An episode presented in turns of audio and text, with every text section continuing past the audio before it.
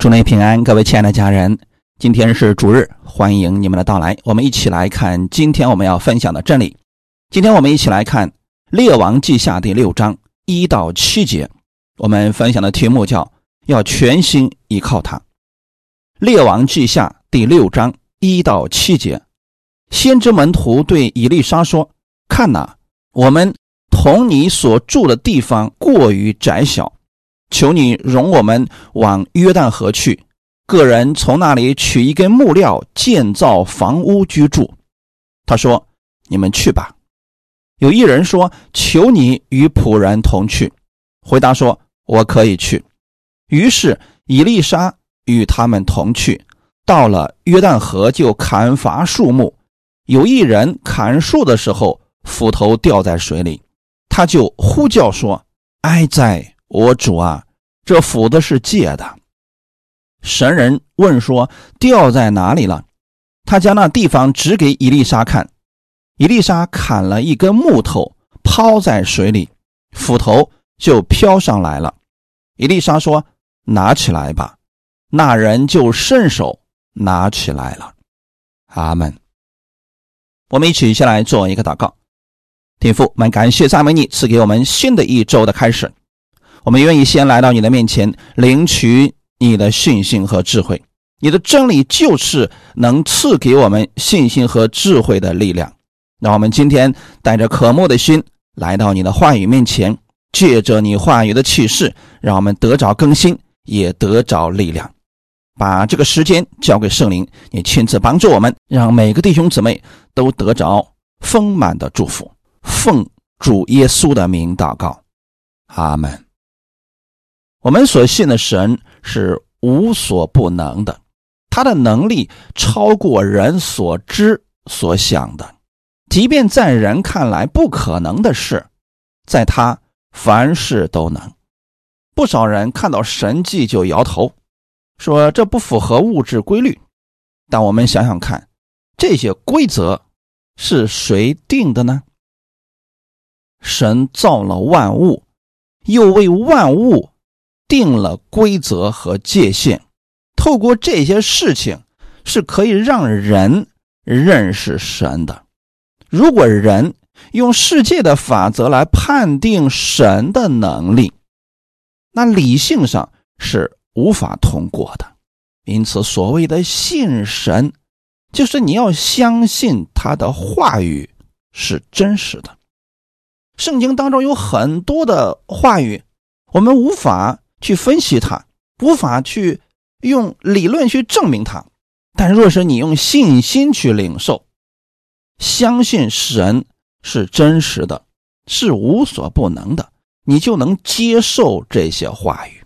即便我们无法分析，依然如此相信，这样才不会限制神的能力在你的身上彰显出来。透过今天的分享，我希望大家能学会在凡事上依靠神，回归真理，别再四处寻找了。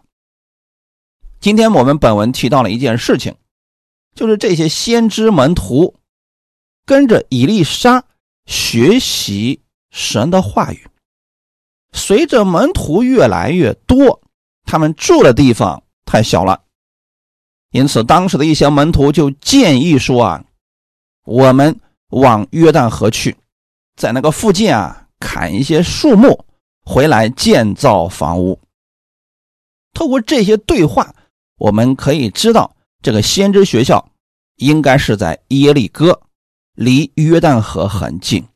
他们当时去的时候带着斧头，这个斧头呢是铁头安装在木头手柄上。当时的铁器很贵，先知门徒。没有能力购买，只能借别人的来使用。有一个人在砍树的时候，斧头脱落了，掉到了水里边。他第一时间找到了神人伊丽莎，这是我们值得学习的部分。因为当时在旧约时候啊，神人跟神是一样的级别，你。认可神人就是认可神，你去寻求神人也就是寻求神。当这个门徒的斧子掉到水里之后，他找到了神人伊丽莎。伊丽莎问清楚了事情之后，叫人砍了一根木头，抛在水里，斧头就飘上来了。就现在所说的这个事情，它符合我们的理性吗？符合我们所说的物质定律吗？完全不符合。铁掉到了水里边，怎么可能会自己飘上来呢？而且还不是捞上来的，是伊丽莎放了一根木头进去，木头把斧头给吸引上来了，这完全是不可能的事情嘛。但是你能相信这个神迹吗？所谓的神迹，那就是神的指头动了一下。是神所做的。如果你不相信神凡事都能，那这个事情的确你连祷告都不会去做的。伊丽莎是相信的，所以他用一根木头放在水里边，就把这个斧头给找回来了。圣经上说，斧头就飘上来了。原文的意思是，这根木头使斧头飘上来了。是木头自动找到斧头，带着斧头回来了。那这里边属灵的含义是什么呢？这木头预表的是耶稣基督的十字架，在十字架上，一切不可能的都变成了可能。当耶稣在十字架上的时候，咒诅变成了祝福。死亡没有战胜复活，复活得胜了。咒诅在那个地方被耶稣的祝福代替了，一切因着耶稣，这一切都不一样了。在过去不可能的事情，死亡就是人的结局，但现在那不是结局，那是我们的拯救。哈利路亚。十字架就是我们的拯救啊！它能够救你，把不可能的事情变为可能。哈利路亚！所有的神迹都有神特别的目的，这说明神不仅在大事上会看顾他的百姓，在小事上也一样愿意帮助百姓。就连斧头掉到水里这样的小事情，神都是乐意垂听他们的祷告的。如果仅仅只是看到这个神迹，那就失去了我们今天要分享的中心。这个神迹只是一个开始，透过神迹，让我们看到以色列百姓的生活并不好，其原因是他们远离了神。在生活当中不相信神、敬拜偶像所造成的结果，当国民积弱的时候，敌人就来了。列王记下第六章八到十节，亚兰王与以色列人征战，和他的臣仆商议说：“我要在某处某处安营。”神人打发人去见以色列王，说。你要谨慎，不要从某处经过，因为亚兰人从那里下来了。以色列王差人去窥探神人所告诉、所警戒他去的地方，就防备未受其害，不止一两次。通过这些事情，我们看到了神人在以色列国当中的重要性。如果不是先知在以色列国中不断的祷告，可能当时这个国已经灭亡了。亚兰王在发动战争之前已经谋划好了一切，没想到他们所说的内容，神人都知道了。那他是如何得知的呢？答案就是祷告。先知在为国家祷告的过程当中，知道了亚兰王的计划，于是他做出了预警。以色列王在这个时候也听到了先知的预警，做了防范，这个事情就算过去了。弟兄姊妹，我们从这里看到了一个问题，就是神人主动告知以色列王，而不是以色列王来寻求神人帮助。按理来讲，不止一两次解救国家于危难之中，这个时候王，你是不是也主动来求告一下先知以利沙，问问他？如何解决当下国民的问题呢？可事实上，并没有。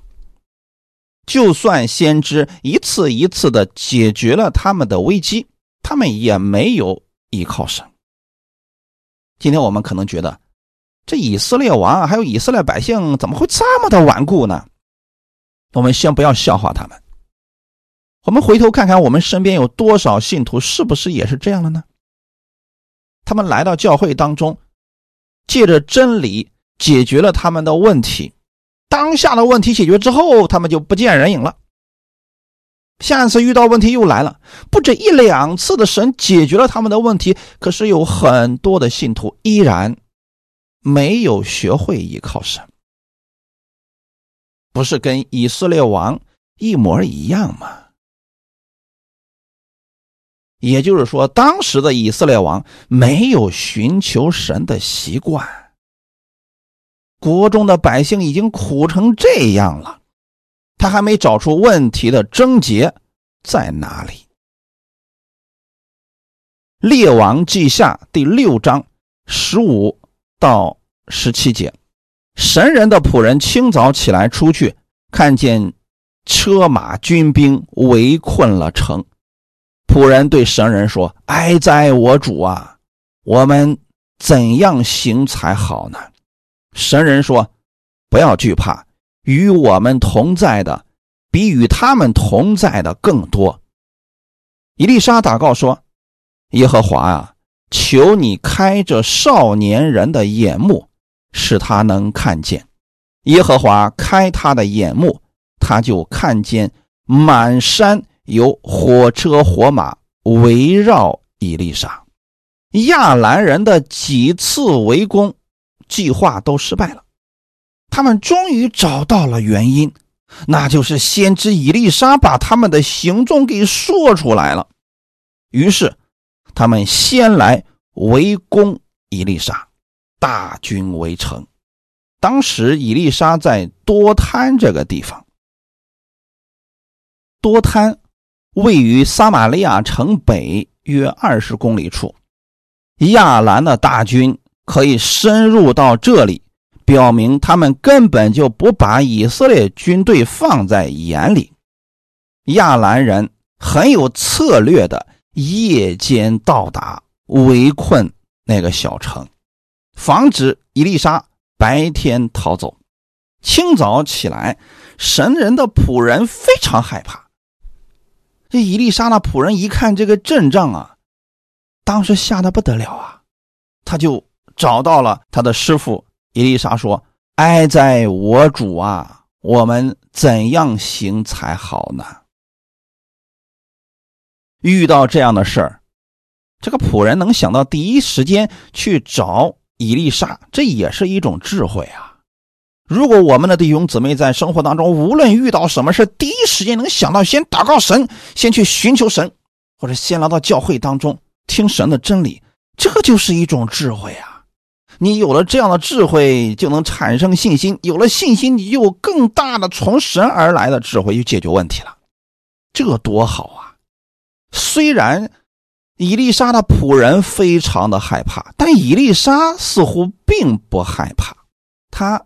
安慰他的仆人说：“不要惧怕，与我们同在的比与他们同在的更多。”原来，以丽莎从属灵当中看到神的能力更大。神已经差派天使在保护他们的小城。这里提到以丽莎祷告说：“耶和华呀，求你开着少年人的眼目，使他。”能看见耶和华开他的眼目，他就看见满山有火车火马围绕以丽莎。从这里，我们要给大家一点属灵的看见。为什么以丽莎能有这样的看见呢？这跟他当时追随以利亚有极大的关系。以丽莎对神的真理非常的渴慕，他当年追随以利亚学习真理的时候，那是对着以利亚寸步不离。后来以利亚被旋风接走的时候，他就看见了火车火马。从伊丽莎看见火车火马的那一刻，他就知道这火车火马能保护他的师傅伊利亚，也一定会保护他。这份信心，他一直都在。感谢主啊！人肉眼能看见的是车马军兵，虽然黑压压的大军围困了城。这看起来的确会让人害怕，但实际上不堪一击啊！除非你看到了火车火马，要不然你真的会害怕的。当时伊丽莎祷告说：“耶和华，求你开这少年人的眼目，使他能看见。”我们今天能不能这样来祷告呢？能不能祷告说：“主啊，你也开我的眼目，使我能看见。你要看见耶稣的大能，你要看到十字架的拯救，你要看到天国里丰富的预备。当你看到神给你的是更好的，神的大能是超越一切的时候。”这个世界上的东西，你就不会竭力去追求了，你就会反而像保罗一样放下这个世界上那些虚无的东西，去追求真理了。再看看我们现在周围有多少人把真理放弃，去追求这个世界上虚浮的东西。有的人追求知识，有的人追求名誉，有的人。追求钱财，太可惜了。其实这一切在神里面都是有的。你的好处不在神以外，在基督里边，神已经给我们预备了丰盛的祝福了。这恩典是超出你们所求所想的。就算有问题来临的时候，你从属灵当中看到神的大能。你看见了才能使用这些呀，如果你看不见，那你就只能是惧怕了。伊丽莎看见了，从他第一次看到神的大能的时候，他就知道这件事情，并且持续的相信。不但他看见了，他还向神祷告说：“主啊，你也让这个少年人的眼目能看见这一切。”神。开了他的眼目啊！今天我们的眼目怎么才能打开呢？你千万不要祷告说：“主啊，你也开我的眼目，让我看到火车火马在哪里。”你看他干什么呢？今天神的圣经已经给你了，真理已经给你了，神的大能都写在里面了，你能不能信呢？你若能相信，你的眼目就已经打开了。阿门。在旧约的时候，因为当时神的话语尚未全部显明，那只能透过这种方式向百姓启示神的大能。今天，神已经把他的能力、把他的启示都写在圣经上了。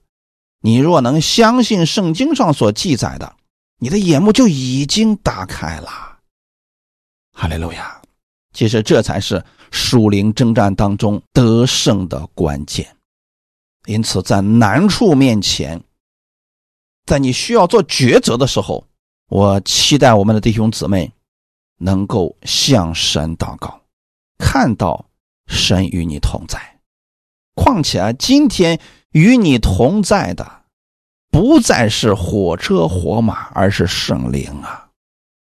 那是神亲自与你同在了。过去的火车火马，那只是天使，只是属灵里边的同在。现在是神亲自与你同在了，你比以利沙是更蒙福的呀。关键在于你能不能看到这一切呢？约翰一书第四章第四节：“小子们呐，你们是属神的，并且胜了他们，因为那在你们里面的比那在世界上的更大。”阿门。当老约翰看到教会里面的弟兄姊妹离开真理去寻求地上的那些知识和虚无缥缈的那些异端的学说的时候，约翰心里边很是着急呀，说：“你们是属神的，耶稣基督已经得胜了，那在你们里面的比那在世界上的更大。”约翰的意思是你为什么不去依靠圣灵？反而去追求这个世界上某个名人所说的、某个名目所说的、某些人的见证等等，你为什么不直接去寻求神呢？让圣灵来引导你，这不是更好吗？资源、能力已经在你的里面了，你却放弃了这最好的，四处去寻找，好可惜啊！关键我们需要有这样属灵的看见，你才能全心去依靠神。大卫也曾有这样的看见，所以他并不害怕歌利亚，反而依靠神的能力和智慧击杀了非利士人。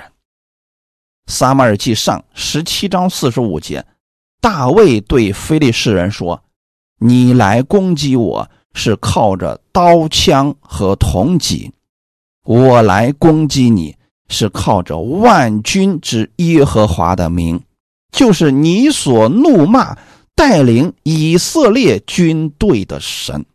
在大卫的心里边，他之所以不惧怕非利士人的装备和他们人高马大的，因为大卫知道神的能力更大，况且。大卫心里边相信，这军队不是我们自己在征战，神乃是这军队的首领啊！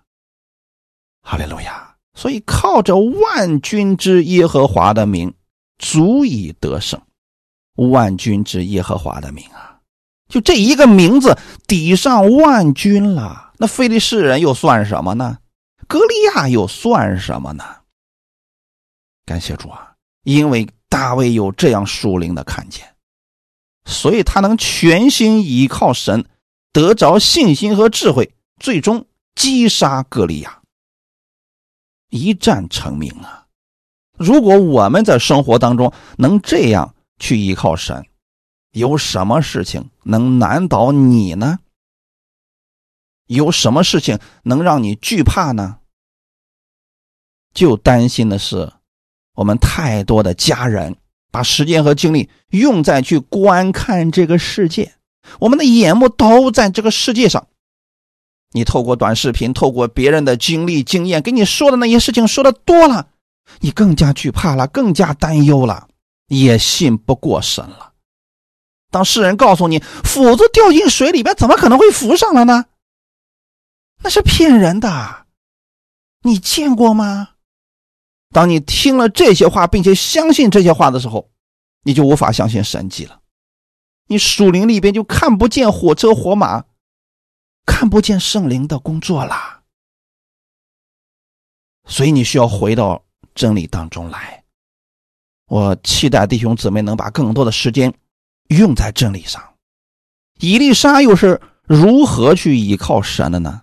在这里，我们看到了从神而来的。信心和智慧，《列王记下》第六章十八到十九节，敌人下到以利沙那里，以利沙祷告耶和华说：“求你使这些人的眼目昏迷。”耶和华就照以利沙的话使他们的眼目昏迷。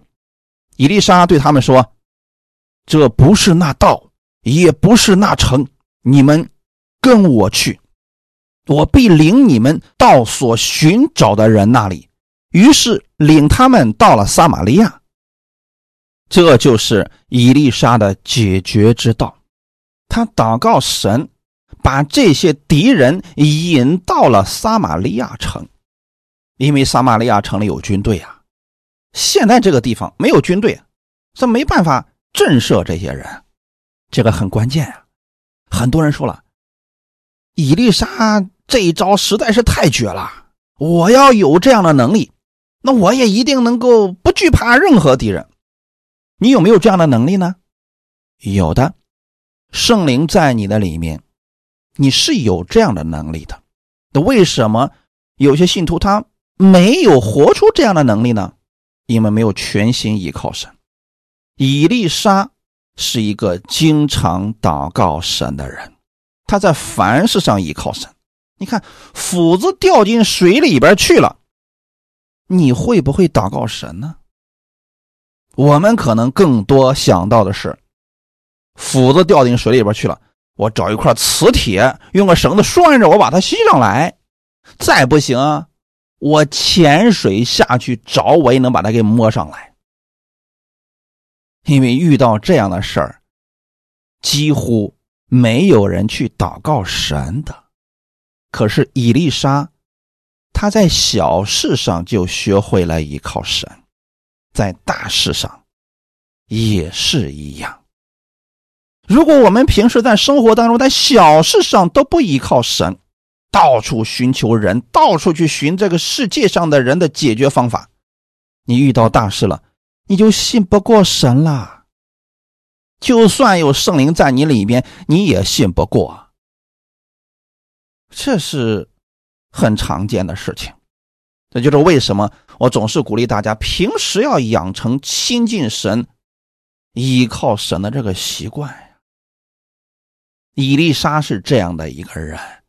凡事依靠神，所以在大军压境的时候，他向神祷告说：“求你使这些人的眼目昏迷，就认不出他是伊丽莎。”然后他到这些人的面前说：“啊，你们不是要找伊丽莎吗？我告诉你啊，你们来错地方了。这个城他不在这儿，我带你们过去。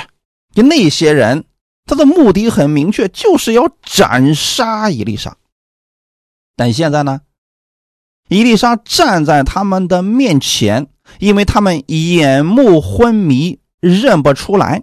但是他们又想杀了伊丽莎，所以就跟着伊丽莎到了撒玛利亚城。那到了撒玛利亚城里边以后，这个时候以色列王那肯定就把军兵都。派过来围住了这些人。如果此时以色列王下令击杀他们，挺容易的。可是伊丽莎祷告神之后，神却说：“好吃好喝的对待他们，放他们回去。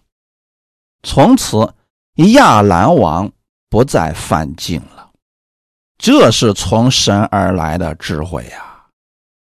虽然伊丽莎有这样的看见，并且顺服了神的旨意，但以色列王并没有这样的信心和智慧。可能他认为这种方式就是放虎归山，后边他必然会卷土重来。我们先来给大家分享一下，为什么神的方式是更好的？难道神？不怕他们再来吗？其实从神的角度来看，如果当时以色列军兵围着这些亚兰人，他们一定会拼死一战。到那个时候啊，恐怕是两败俱伤。别忘记了，这些人如果连死都不怕，一点希望都没有的时候，那爆发出来的。杀伤力也是相当恐怖的，神是知道这一切的呀，所以他的方式一定是最好的呀。我给你大吃大喝，是告诉你我有能力杀你，但是我不杀你。那些人心中就惧怕了呀，所以他们回去了。短时间内他没有再来。可是呢，过了一段时间之后，他们反复一想，他们当时不杀我，估计呀是他们没有能力杀我。当然，人都会这么去想啊，所以他们又一次来了。那又一次来了之后，第一次神。能够收拾他们，第二次不照样可以吗？所以以丽莎其实并不害怕他们卷土重来，怕的是什么呢？怕的是以色列百姓没有学会依靠神，那么他们就会一次一次的不断的来小看你们、轻视你们、攻打你们。果然，亚兰王之后。带着大军围困了撒玛利亚城，城里的百姓几乎没什么吃的了，甚至出现了人吃人的情况。列王记下第六章二十六到三十一节：一日，以色列王在城上经过，有一个妇人向他呼叫说：“我主我王啊，求你帮助。”王说。耶和华不帮助你，我从何处帮助你？是从何场？是从酒榨呢？王问妇人说：“你有什么苦楚？”他回答说：“这妇人对我说，将你的儿子取来，我们今日可以吃，明日可以吃我的儿子。我们就煮了我的儿子吃了。次日，我对他说，要将你的儿子取来，我们可以吃。他却将他的儿子藏起来了。先看这个事件。”当时亚兰大军围困了撒玛利亚城，城里的百姓过得非常的艰难。此时，以色列王没有想到去依靠神，他没有想起来上一次的时候是神击退了敌兵，让他们没有损失一个人，反而以色列王却觉得。这就是伊丽莎所造成的祸患，就是因为当时放他们回去，才有了今日的围城之困。围城之后，当以色列百姓如此艰难的时候，王更加的上火了，因为已经出现人吃人的情况，城里边百姓没有吃的了。我们看三十到三十一节。王听见妇人的话，就撕裂衣服。百姓看见王贴身穿着麻衣，王说：“我今日若容杀法的儿子以利沙的头仍在他项上，愿神重重的降罚于我。”透过这两节经文，我们看到什么？以色列王对上次放亚兰军队回去。十分的不舒服，他觉得那是个错误。如果没有上一次，如果上次把他们给杀了，那么这一次他们不会再来的。其实啊，以色列王想错了。就算当时把他们亚兰王的军队全给杀了，他们后面报仇也会围困这个城，因为他们根本没有把以色列放在眼里边。你从各个角度，你的国力、你的百姓都不足以战胜他们，只会让他们有更大的怒火。所以神的那个方式实际上是正确的，可是以色列王没有这样的智慧呀，他只是看到了现状已经如此的惨烈了，即便出现这样的情况，为什么不向神祷告呢？他看到百姓这样。心里面非常的难过，撕裂衣服，穿着麻衣，发了一个誓，说必然要把伊丽莎给杀了，要不然愿神重重的降罚于我。他都不信神，竟然发这样的誓。他也从来没想过，以色列百姓能到今天这个地步，就是他拜偶像、远离神所导致的。回过头来，想想我们当下的情况，如果你的生活当中常常不断的出现各式各样的问题，你总是经历失败，或许你一直在埋怨这个社会不公，或者埋怨你的老板对你不公平，又埋怨其他的理由等等。其实，我希望你去看一下，你是不是远离神了？你有没有把神的真理放在你的心里？如果你已经远离神很久了，欢迎你回来，依靠神，这些问题都能够解决的。否则，你解决了这个问题，下一个问题会冒出来，就像打地鼠一样，你会不知道它从哪个孔里边就会钻出来的，那麻烦不断。但若是让神来帮助我们，这些问题出现的时候，我们去依靠神，这就非常的简单了。因此啊，这个王他没有意识到这一点的时候，他就非常的生气，他要去把伊丽莎给抓过来，把他给杀了。那当时的伊丽莎在干什么呢？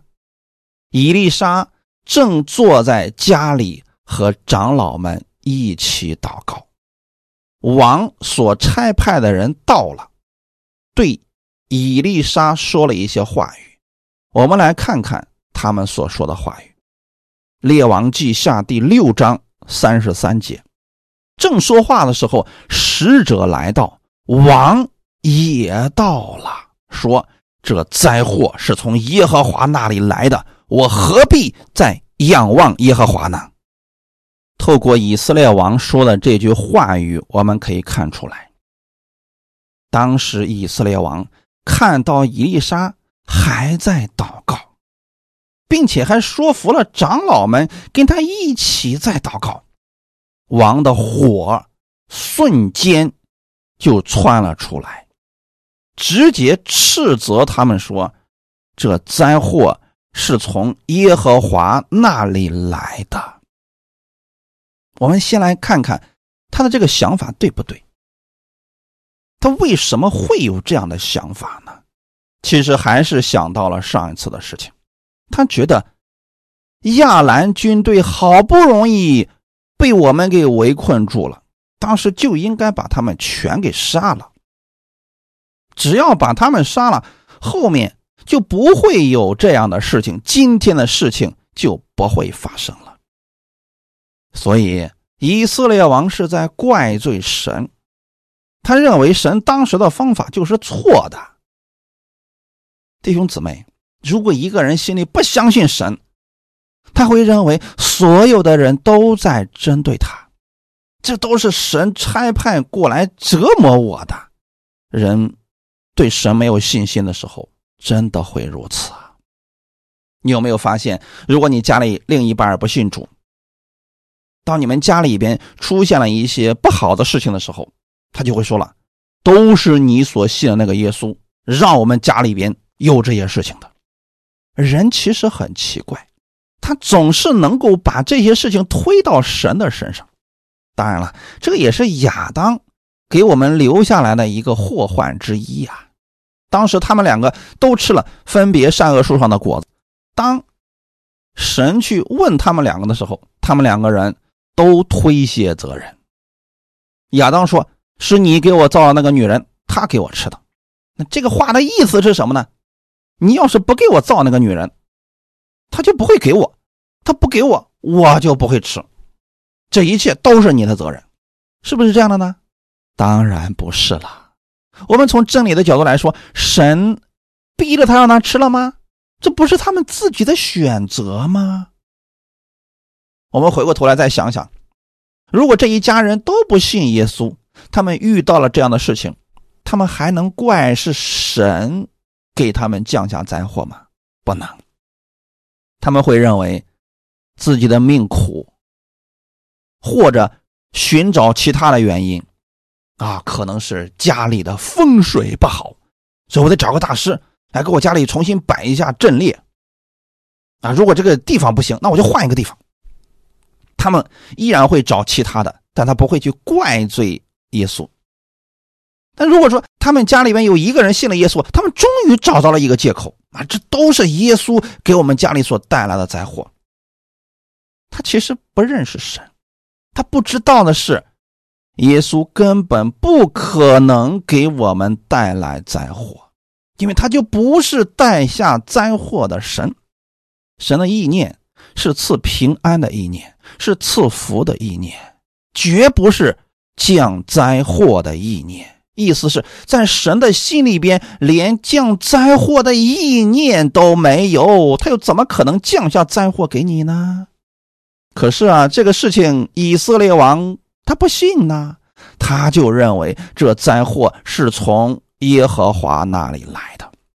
既然这灾祸源头是神，那我为什么要去仰望耶和华呢？但说到底，他也没有仰望过神呢。所以这次你看，出了这么大的事他死扛着，不来找以丽莎，可能就觉得是耶和华降下的灾祸，所以我不要去仰望神，我要靠我自己得胜。最后实在是得胜不了啊，百姓们越来越苦。其实也是以色列王的败局之处啊。如果继续下去，百姓可能真的就完了。于是啊，当他带着军兵去找以丽莎的时候，他看到以丽莎竟然在祷告。啊！外面军兵都围城了，百姓们都没有吃的了，你竟然在这儿祷告，祷告有用吗？我们就问大家一个问题：祷告有用吗？在这样的情况之下，祷告还有用吗？当然有用，在信的人，这就是最好的智慧。在不信的人，这就是最愚蠢的做法。伊丽莎是相信神的，或许神告诉他了，直到以色列王来找你的时候，就是问题解决的时候。神其实真的是给以色列王机会，让他悔改的，让他认识神的大能，反而去依靠神而生活的。可惜啊，他心里边对神充满了怨毒，始终不相信神，也不依靠神。但他至少看到了伊丽莎在祷告啊，他觉得没有用的，看看伊丽莎如何解决这困局。伊丽莎祷告了，没有跟外面那些军兵。短兵相接，也没有让百姓出去送死。第二天的时候，其实这些亚兰人就逃走了。其实这正是祷告所带出来的作用啊！列王记下七章六到七节，因为主使亚兰人的军队听见车马的声音，是大军的声音。他们就彼此说：“这必是以色列王会买赫人的诸王和埃及人的诸王来攻击我们。”所以在黄昏的时候，他们起来逃跑，撇下帐篷、马、驴、营盘照旧，只顾逃命。阿门。其实这就是以丽莎和众长老们祷告的结果呀。他们在城里边祷告。我们的神在最适合的时候制造了这些声音。当时亚兰人听见了车马的声音，是大军的声音，那这声音一定是非常非常的大，以至于说亚兰人最后都害怕了，觉得说如果再不迅速逃走，可能就要全军覆灭了。因此，他们来不及收拾东西啊，在黄昏的时候就起来逃跑了，把帐篷、马、驴那些吃的、用的全都丢下来，跑了。他们心里面是怎么想的呢？他们觉得是以色列王贿赂了赫人诸王以及埃及人诸王，联合那些人来攻击他们的。那不管他们怎么想着想的对不对，这个已经不重要，重要的是神让他们逃跑了。以色列百姓没有出去跟他们征战，他们就得胜了。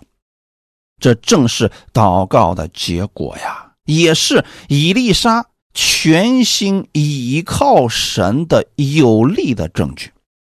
以色列王认为祷告没有用，但是以利沙不觉得是这样的，他觉得是有用的，所以他做了最重要的事情，那就是祷告。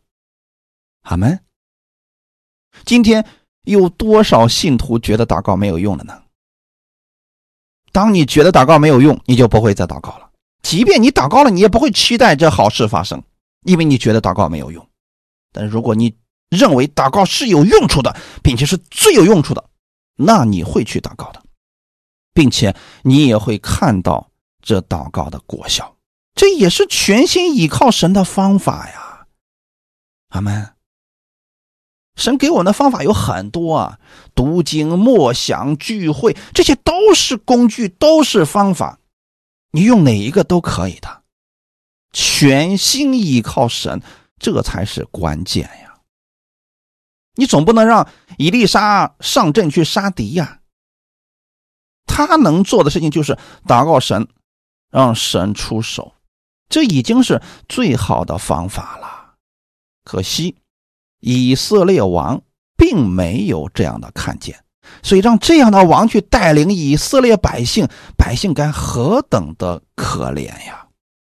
今天你们来到咱们这教会，我鼓励你们把精力和时间用在神的真理上，向他去呼求，向他去祷告，全心依靠他，这对你们来说是有帮助的，是有极大的好处的。你们如果坚持这样去做，你会看到这个大的能力彰显在你们身上的。阿门。当然，我们不能说我刚才已经祷告过了，为什么什么都没有发生？这军队为什么还在？其实啊，你只管祷告，祷告到事情成就为止。咱们当时其实以色列百姓也不知道亚兰人已经退了呀，只是当时有一些人已经饿得不得了了，他们已经活不下去了。所以他们就跑出去了，说：“要不然我们还是去投靠这些人算了。如果他们给我们点吃的，我们死了我们也就值了。”他没想到这些人一去一发现敌人都逃跑了，所以他们回来报信儿了。感谢主啊，神已经做了这样的事情了，并且神的方式是最好的。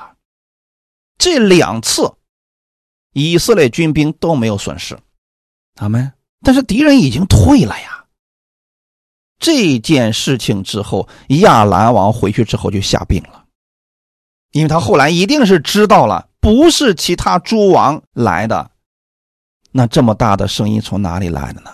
一定又是伊丽莎他的那个神，是他非常的惧怕这个神，后来就病了，身体一直都不好。之后，他听说伊丽莎到了他们的城里边，还专门请人带着礼物去问伊丽莎，自己这个病能不能好。很可惜，从头到尾，我们并没有看到以色列王去寻求神，求问先知，连你的仇敌都知道神的大能了，他竟然不知道。好可惜呀！以色列王放着最好的资源不用，却一直过得很辛苦。他这些年拜了那么多的偶像，拜了那么多年的偶像，并没有帮助到他。可惜他眼光不怎么样，一直都没有信心依靠神，总是在不停的折腾。好可惜啊！弟兄姊妹。透过这些事情，不是让我们当评论家去评判以色列王何等愚昧，乃是要透过这些事情，让我们不要走他这条失败的路，要全心去依靠神，否则你的一切你守不住的。诗篇一百二十七篇一到二节。若不是耶和华建造房屋，建造的人就枉然劳力；若不是耶和华看守城池，看守的人就枉然警醒。你们清晨早起，夜晚安歇，吃劳碌得来的饭，本是枉然；唯有耶和华所亲爱的，必叫他安然睡觉。阿门。这是所罗门的上行之诗。去上圣殿的时候，他们唱的诗歌，这话说的非常的好。所罗门应该是深有感悟的。若不是耶和华建造房屋，建造的人就枉然劳力。就这个房屋，如果你不是依靠神建起来的，靠着自己的能力建起来，不在神的旨意当中，违背神的话语，你建起来了，也是枉然啊。比如说啊，以色列人他们所建的那个圣殿，也是所罗门建造的吧？那么辉煌，在全球这也算是最豪华的建筑了呀。可惜神不在那里，最终这圣殿被毁掉了。再到后来，他们又建起来了，又被毁掉了，因为神不在那里。你就算建多少次，最终的结局都是。枉然劳力，就包括现在以色列百姓还不是努力的想重建圣殿吗？你建圣殿干什么呀？如果你们都不依靠神，圣殿建起来有什么用处呢？若不是耶和华看守城池，看守的人就枉然警醒。如果人不依靠神，这城池你看得住吗？过去以色列在所罗门的带领之下。那地盘多大呀？那城池有多少呀？结果呢？当他们远离神去拜别的偶像的时候，这些城池一个一个都消失了，好可惜啊！所以，这是我们需要去警醒的部分。你今天所拥有的一切，如果你不是全心依靠神，你守不住这些的。无论是你的钱财，是你的健康，是你的生命，都是一样的。用尽一生，你守不住的，除非让神来看守，让神来建造。你按照神的真理去建造，这一切东西谁都夺不走，并且你会很轻松。你们清晨早起，夜晚安歇，吃劳碌得来的饭，本是枉然。就是你起得很早，睡得很晚。每天都劳碌，这一切都是枉然。如果不是神去建造、去看守的话，一切都归于虚空了。唯有耶和华所亲爱的，必叫他安然睡觉。你是不是神所爱的呢？你若是神所爱的，你一定愿意按照神的真理而行。